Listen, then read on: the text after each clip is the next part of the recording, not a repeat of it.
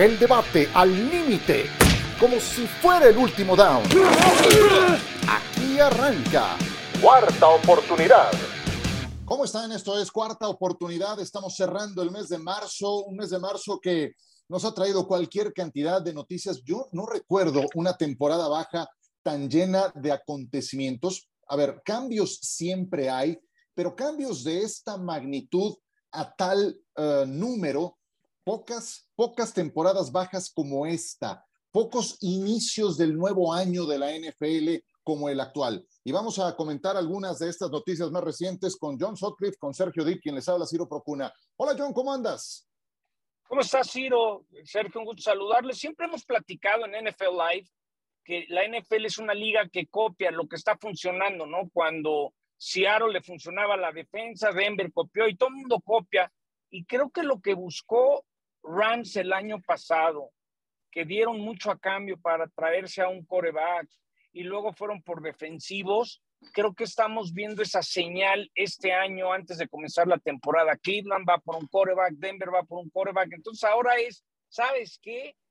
Juégatelas. Te hacen falta piezas para ganar algo importante, ve por ellas y no pierdas tiempo. Entonces creo que ahora estamos en ese ciclo de copiar lo que le funcionó a los Rams. Pues sí, siempre se toma el molde del campeón más reciente, pero no siempre esa colección de cromos como la que llegó a tener Rams ha funcionado a tal nivel. Creo que aquí cuajó gracias a la buena dirección desde la gerencia y también del entrenador en jefe Sean McVay, que tampoco hay muchos como él en la liga. Sergio, ¿cómo andas? Bien, Ciro, John, un abrazo, señores de acuerdo, eh, funcionó lo de los Rams, veremos qué pueden hacer en esta nueva temporada. Y ya hablabas de los movimientos que se dieron, Ciro, a lo largo de este mes de marzo, pues eh, podríamos decir el más mediático de todos, el regreso de Tom Brady a la NFL, sale del retiro que duró, creo, cinco o seis semanas, cuando mucho, y qué bueno que está de vuelta, y tanto que es nuestro primer tema Tampa Bay.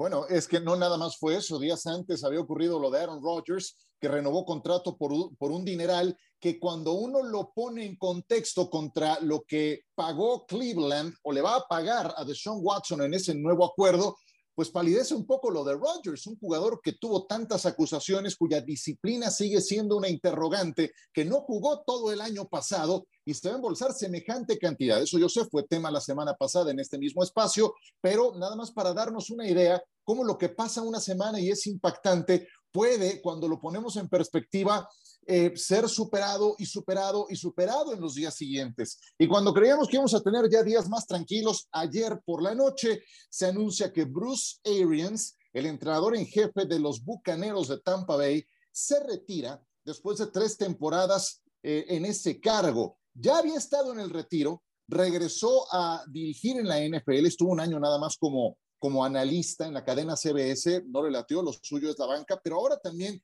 Supongo que influyen motivos de edad. Ya me dirán mis compañeros qué otras cosas habrán gravitado para tomar esa decisión. Va a asumir el rol de senior consultant, es decir, un rol como consultor eh, senior dentro del equipo y el que se queda con el cargo de entrenador en jefe es Todd Bowles, que ya tiene alguna experiencia en ese sentido, era el coordinador defensivo y de ahí entonces se recorren las fichas para quedar integrados. John Sutcliffe, ¿qué te parece? ¿Qué fue lo primero que pensaste cuando supiste a estas alturas del retiro de Bruce Arians? Que debe de ser algo, algo médico, algo de salud, que al igual le, le recomendaron no estar con tanto estrés, pero que sigue involucrado. Esa es la única razón que, yo le veo. Estaba viendo unos números de Bruce Arians, solamente Pete Carroll y, y Bill Belichick tienen más edad, ¿no?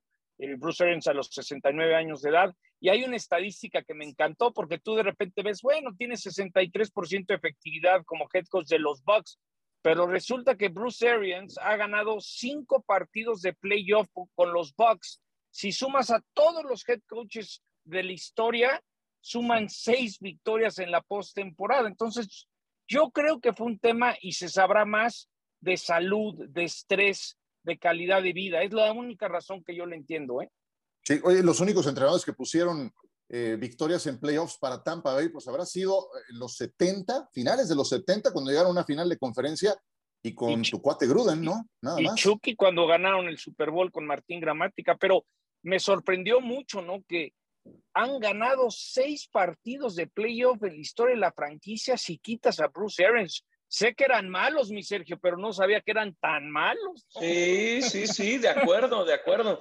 Y sí, sí sorprende la, la noticia ahora que, que, vuelven a ser contendientes, eh, no solo en la, en la, conferencia nacional, sino en, en toda la NFL.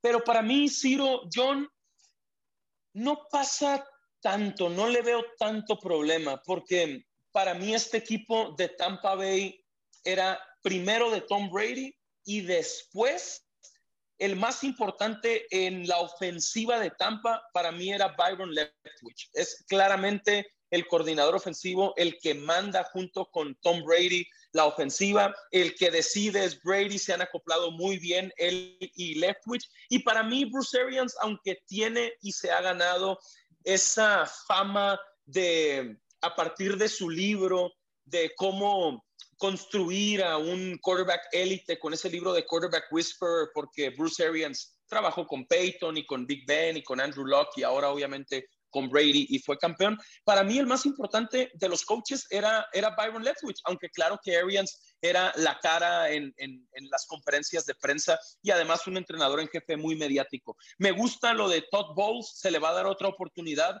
Eh, me parece que la va a aprovechar. Creo que es un líder, un buen líder en una semana en la que también se habla de la NFL mandando mensajes de la regla Rooney, novedades en ese aspecto que ya platicaremos más adelante. Me gusta mucho lo de Todd Bowles y le deseo el bien a Bruce Arians en la gerencia.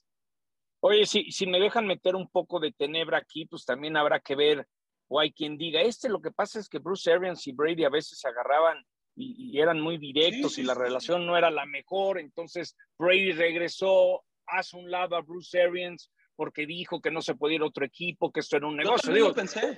También hay que, no tengo, yo sí pienso que es algo de salud, pero no dejo de tratar de leer y averiguar si él tiene su ego, su personalidad grande, Bruce Arians.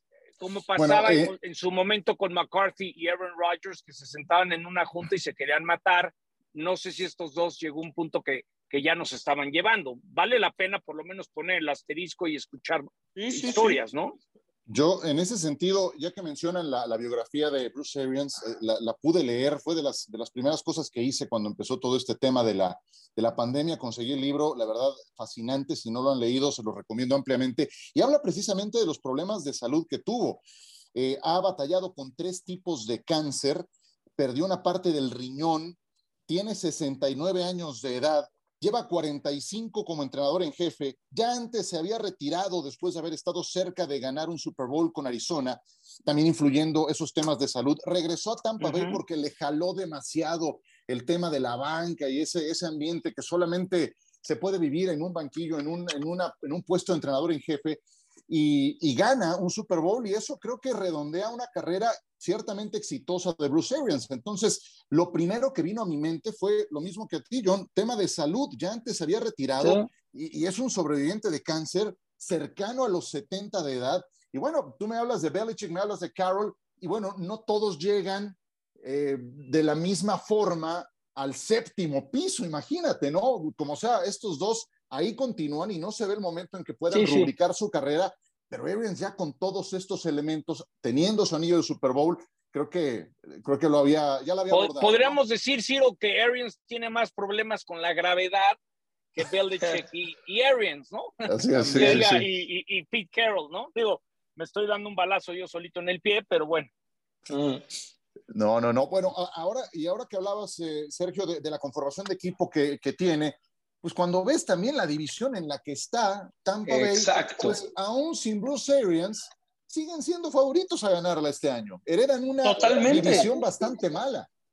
Sí, y además eh, Todd Bowles tiene su experiencia eh, coachando contra Tom Brady. Cuando estaba en los Jets, cuando estaban en el este de la americana, Brady en Patriotas, él coachaba contra él. Ahora eh, él será su head coach y, y, la división es mala y la competencia de quarterbacks en esa división es James Winston quizá ya no es competencia. Entonces sí, por eso decía, eh, recuperan su estatus de contendientes no solo en la conferencia, sino en la NFL. Por eso ni siquiera mencioné a la división, porque obviamente pues son, son los máximos favoritos. Y de verdad, eh, me parece que, que Bowles también tiene su personalidad, su liderazgo, su experiencia. Es uno de los entrenadores afroamericanos eh, más reconocidos de los últimos años y estoy seguro que, que hará todo para aprovechar la oportunidad de tener a Tom Brady probablemente en su última temporada como profesional.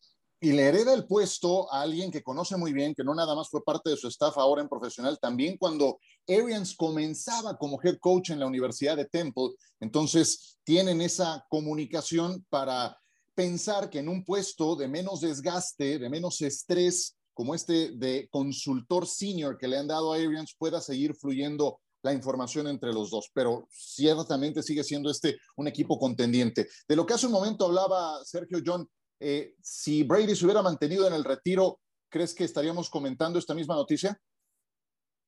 Yo creo que sí, porque, porque a final de cuentas creo que sí tiene que ver con, una situación médica. Yo creo que hay un tema aquí médico un poco, ¿se acuerdan a, acuérdenme el nombre ahorita, se fue el que era head coach de los Broncos que ganó con Peyton Manning? Este, Con Kubiak, cuando ah, Kubiak, o, John Fox, dices.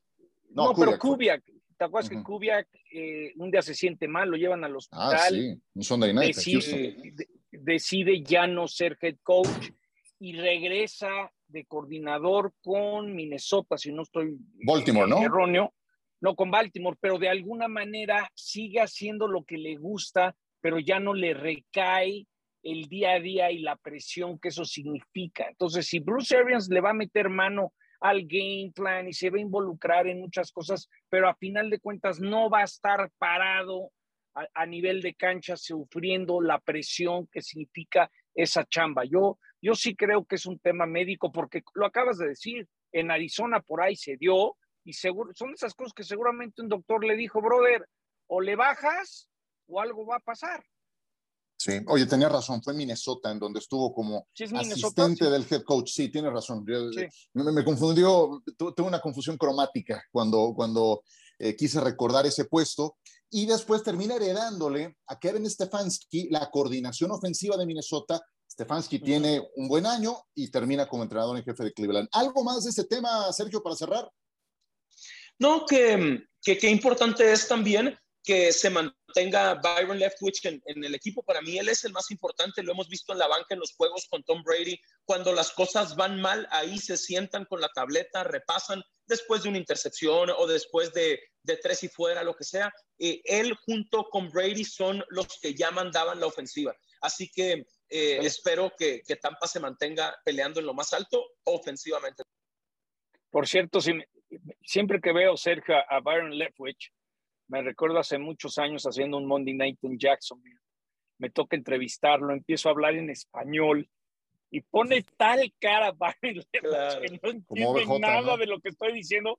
No, peor que OBJ, casi me ataco de la risa, casi me ataco de la risa. Eh, y creo que a partir de ahí fue cuando dije, brother, más vale que les digas que vas a hablar un poco de español, que no se preocupe.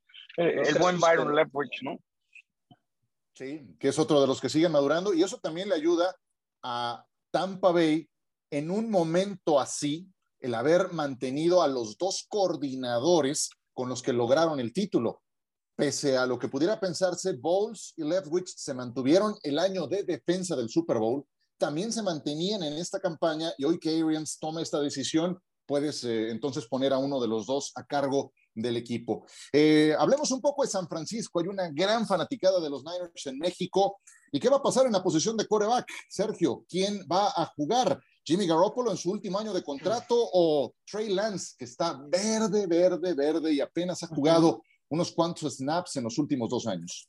Coincido. Pues ya públicamente San Francisco dio a entender que van con Trey Lance, pero que van a mantener en el equipo a Jimmy Garoppolo. Yo iría con Jimmy G todavía, la verdad. No me encanta, eh, no me parece un, un, un quarterback de élite, extraordinario, pero me parece bueno, cumplidor. Y al final Perdió 20 a 17 la final de la conferencia nacional en enero contra los futuros campeones del Super Bowl, que, eran los Rams. Entonces, sí es cierto que, que, San Francisco se fue en blanco en el cuarto cuarto y los Rams vinieron de atrás y le remontaron y los Rams fueron al Super Bowl y San Francisco se quedó en el camino otra vez. Pero yo no veo a Trey Lance listo todavía. Sí entiendo la parte de hacerlo titular como desde este momento del año y darle todas las repeticiones de titular, que sí es algo muy importante, que puedas eh, entrenar con el primer equipo a lo largo de toda la preparación rumbo a la primera semana de temporada, pero yo creo que San Francisco se está equivocando. Yo seguiría yendo con Jimmy Garoppolo. Yo creo que es, una válvula de escape en caso que no se den las cosas. Recuerdo un Monday Night de la temporada pasada que en una de estas juntas de producción Shanahan decía que, que Trey Lance no había podido demostrar que semana tras semana, entrenamiento tras entrenamiento, tuviera esa consistencia, que había, había de repente días fabulosos y de repente dices, no, este chavo es un novato y le falta madurar. Entonces yo creo que es meter a Garapolo y decir, a ver, sí queremos, sí creemos que el, techo de, de, Trey Lance es mucho más amplio que el de Garapolo, pero Garapolo me da más consistencia en estos momentos. Entonces yo creo que es, ahora sí que por si las flies, si, si, si no pueden su segundo año Trey Lance tomar las riendas, por cierto, ¿cómo se han tardado en anunciar el partido en el Azteca? Son los Niners. Pareciera que lo van a anunciar después del calendario. Yo creo que ya debe de ser en los próximos días el, el Arizona-San Francisco, ¿eh? Y eso va a poner feliz a mucha gente que le va a los 49ers y, y, la posibilidad de volverlos a ver en un juego de temporada regular como ocurrió en 2005 por primera vez en la historia de la NFL en el mismo partido contra los Arizona Cardinals. Y sí, yo, yo coincido contigo, o sea, cuando tú ves el récord de Kyle Shanahan, al que se le considera ciertamente un genio en su posición, etcétera, etcétera, tú ves el récord de Kyle Shanahan con Jimmy Garoppolo y ves el récord de Shanahan con cualquier otro mariscal de campo y la segunda cifra es perdedora y no por un pequeño margen, es perdedora en serio. Entonces, creo que ellos mismos saben que están en una posición en que el futuro es Trey Lance si termina de madurar y el presente en el último año de contrato de Jimmy Garoppolo a un precio muy accesible para el mercado de quarterbacks, eh, pues eh, les puede dar una garantía de estar peleando, ¿no? Estás como para andar. Lo acabas de decir, Ciro. Sí. Si, termina de madurar. Trey Lance, claro. esa, es la, gran pregunta. Yo creo que Arápolo ya saben lo que les da. Tampoco les va a dar ese extra de extra. Ya saben cuál es su techo, ¿no? Pero te da una calificación aprobatoria, ¿cierto? Tal vez no con, tal vez no con, estrellita y con mención honorífica, pero si quieres de panzazo, pero ese de panzazo. Como un Alex Smith, ¿no? Pues sí, sí, Smith. Y tampoco crece en macetas, ¿eh? Y, con ese panzazo, con un muy buen equipo, te dio para llegar a un Super Bowl que iban ganando en la segunda mitad, te dio para llegar a una final de conferencia que iban ganando también en la segunda mitad. Entonces, ese, ese aprobatorio mínimo, si quieren, ha dado para eso. ¿Por qué quemarlo antes de tiempo? Creo que están en esa posición favorable los Niners para la próxima campaña en la posición de coreback. Ese es mi, sí, punto cuidado, de vista. Cuidado, porque, a ver, yo entiendo la prisa de ya poner a Trey Lance, que fue una tercera selección global. Entiendo que ya pasó todo un año y que algo verán en los entrenamientos, supongo, para, porque nosotros no lo hemos visto tampoco en el campo, para pensar que ya puede ser el titular. Pero ¿y si pones a Trey Lance y las cosas arrancan mal? Sientas a Lance y pones a Garópolo, quemas a una tercera selección global. Yo por eso creo que se están equivocando dando a entender que van con Lance. Yo iría con Jimmy G. Y si las cosas no van bien, ah, semana 5, semana 8 con Garoppolo, optaría por darle la oportunidad a Lance, no como parece que lo va a hacer Shannon. Perfecto. ¿Quieren algo más de este tema o le cambiamos para hablar de los cambios que se presentaron en tiempo extra y la extensión de la regla Rooney? Vámonos. Listos, listos. Vámonos a, a pausa. Venga, eh, tenemos tiempo extra al volver de la pausa.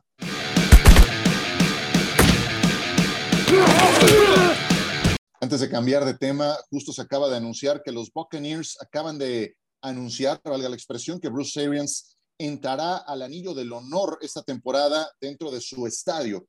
Entonces, apenas un día después de que se da a conocer eh, esta decisión de dar un paso de costado y dejar la responsabilidad en su coordinador defensivo, Trey, eh, Bruce Arians estará siendo incluido en el anillo de honor. Sí, señor.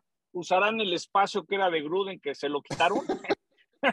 no sé, bueno, pero hay suficiente espacio, ¿no? Yo conozco esa esquinita, yo estuve ahí con coach, entonces ya les diré, yo sé exactamente en qué parte del estadio, no lo dudo, no lo dudo que, que, le dan una pintadita y, atrás dice Gruden.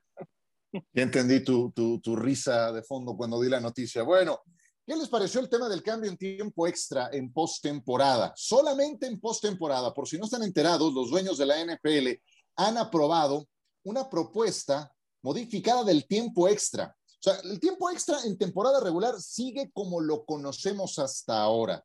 ¿Sí? Se tira el volado, quien toma la pelota tiene la posibilidad de anotar un gol de campo. Si anota un gol de campo en ese drive, tiene entonces el rival una siguiente serie ofensiva y la posibilidad de empatar o ganar el partido. Si en la primera serie ofensiva es un touchdown, se acabó.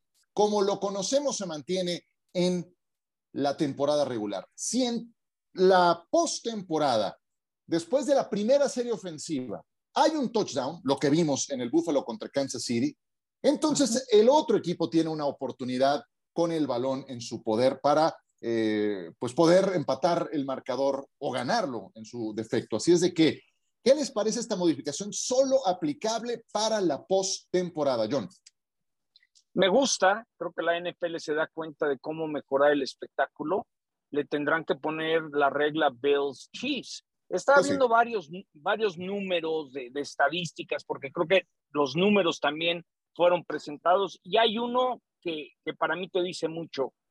Eh, 10 de los últimos 12 partidos que se han ido a, a, a playoff a tiempo extra, el 83.3, es decir, 10 de 12, el que ganó el volado se llevó el partido. Entonces trata de bajar un poco, igualar, que el volado no tenga tanta importancia en los playoffs. Hoy ya no la va a tener. Al revés. Ahora, si estás en los playoffs y ganas el volado y sabes que vas a tener el balón de regreso, al igual dice, ¿sabes qué? Difiero, llégale, brother, quiero ver qué anotas tú para saber qué necesito para ganarte. Entonces, la estrategia va a cambiar radicalmente. Antes, ¿cuándo, ibas a pensar que si ganabas el volado en overtime, lo difieres. Ahora sí te conviene. Coincido. Me gusta, me hubiera gustado que lo hicieran ya para la temporada regular también, porque creo que es algo con lo que todos estamos de acuerdo. Y sí es cierto que a partir de ese domingo por la noche del Bills contra Chiefs, que había muchos aficionados casuales de la NFL indignados, como que terminó siendo un juego tan atractivo, tan televisivo, tan espectacular, que, que además de los aficionados que siempre seguimos la NFL, había otros tantos que como que se sumaron, ah, es un juegazo, ah, qué bueno está, ah, qué interesante. Y de pronto se acaba el juego cuando anota Kansas City y vi a muchos de esos aficionados casuales, molestos, indignados. Estoy seguro que ustedes también les preguntaron que por qué, que cómo puede ser, que se maneje así la liga, etcétera. Entonces, si todos estamos casi de acuerdo de manera unánime en que están haciendo lo correcto, ¿por qué no ponerlo ya desde temporada regular? Es lo único que, que me hizo falta, pero me gusta la modificación. Pues les gusta hacer pruebas, ir haciendo entiendo, los Entiendo, eh, pero, eh, no, pero no, ¿cómo puede fallar esto, John? No, ese es mi punto. O sea, todos estamos de acuerdo en que está bien. No sé si la televisión mm, luego mm, dice, mm, espérame tantito, no, no quiero que, que, el partido que tenga en la tarde, que es más estelar que los del día, luego, luego tienen otras razones hasta las mismas televisoras. A mí me tocó, por ejemplo, estar en el Kansas City, Cincinnati, y obviamente en overtime viene la intercepción de Cincinnati, el gol de campo para ganar, pero ese era otro juego que si Kansas City hubiera anotado el touchdown, podrías haber dicho, oye, qué lástima que Cincinnati nunca tuvo la oportunidad, hubo la intercepción y ganaron y todo, pero sí creo que esos juegos que van, como dicen en inglés, down the wire, que están emocionantes, te vas a tiempo extra, quién va al Super Bowl, quién avanza al divisional, me encanta. Y, e insisto, Ciro y, Sergio, el hecho que puedas diferir por estrategia, porque ganaste el volado en, los playoffs, te dice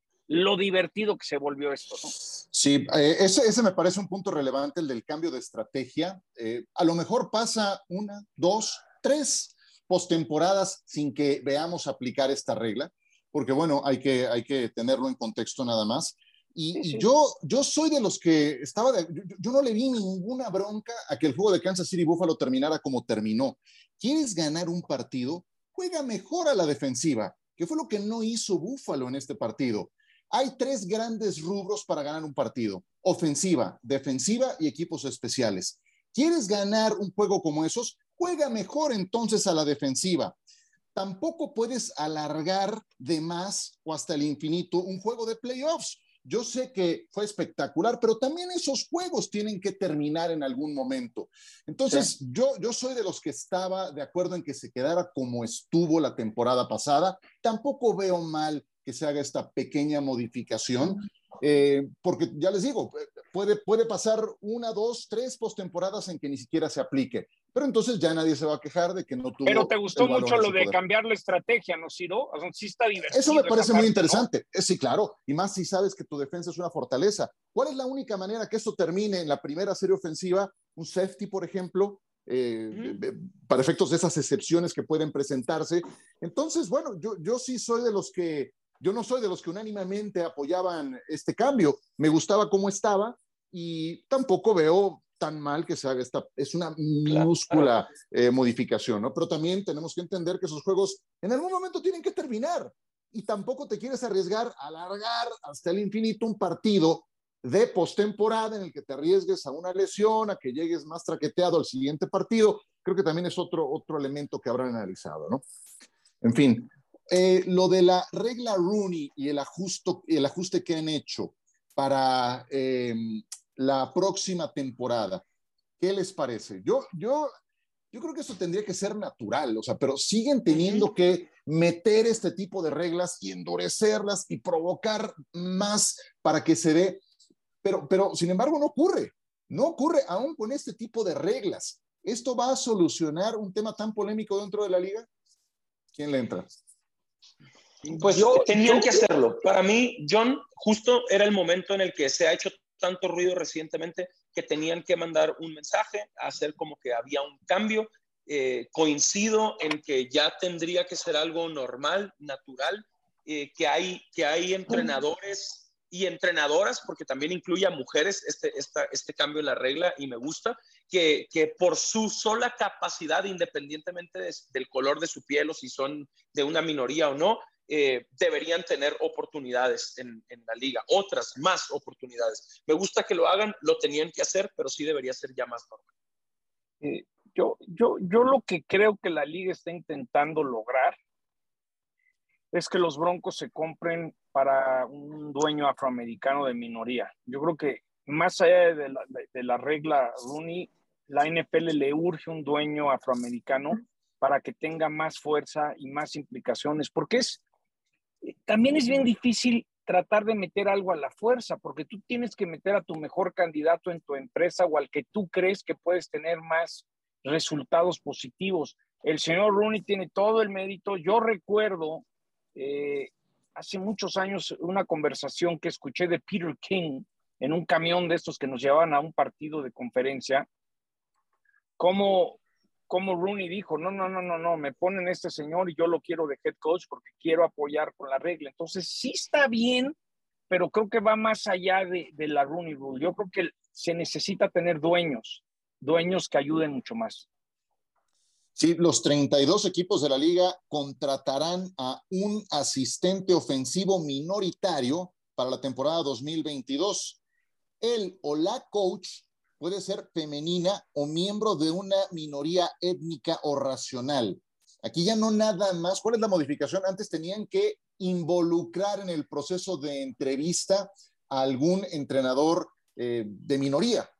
Pasó lo de Brian Flores y el derrapón aquel que tuvo Belichick con aquel mensaje de texto y entonces se arma todo este escándalo. Brian Flores lo iban le iban a hacer cámara china auténticamente en esa entrevista para entrenador en jefe de los Gigantes de Nueva York, y, esta es la reacción que tiene la liga, ¿no? Hacerlo obligatorio. Entonces, bueno, sigue, sigue siendo ese el camino, no se da de manera orgánica, no se da de manera natural.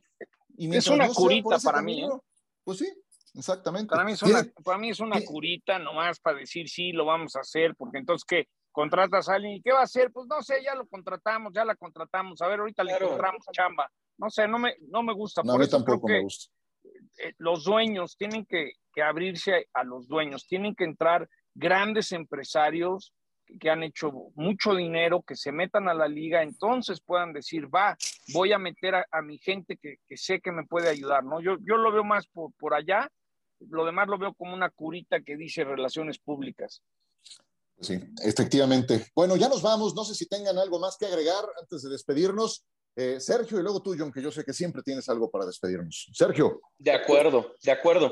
No, listo, señores, con, con muchas ganas de seguir platicando. Siguen los temas, ya arranca el, el mes de abril y vendrá también el draft de la NFL y este que era normalmente el tiempo en el que podía haber bajado un poco la conversación, se mantuvo siempre viva y qué gusto.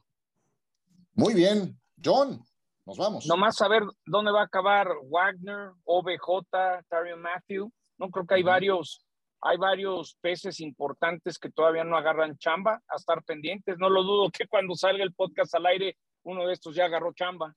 Sí, pues ya ves lo que pasó la semana anterior con lo de Tyreek Hill, que se fue a Miami. ¿Quién lo veía ah, venir, ese tengo un punto, ¿eh? Yo no estoy tan seguro. Yo no sé si South Beach y, y yo vi a Tyreek Hill medio comportarse medio raro en Las Vegas. Yo no sé si, si, si Andy Reid le dijo, sabes que llegó el momento de soltar este pez, como que no me gusta lo que estoy viendo. Yo no estoy tan, yo no estoy tan seguro que Miami hizo una buena decisión, ¿eh? Yo, yo también, John, sabes, en las 40 yardas lo vi así como muy sobradito, muy chistosito, muy...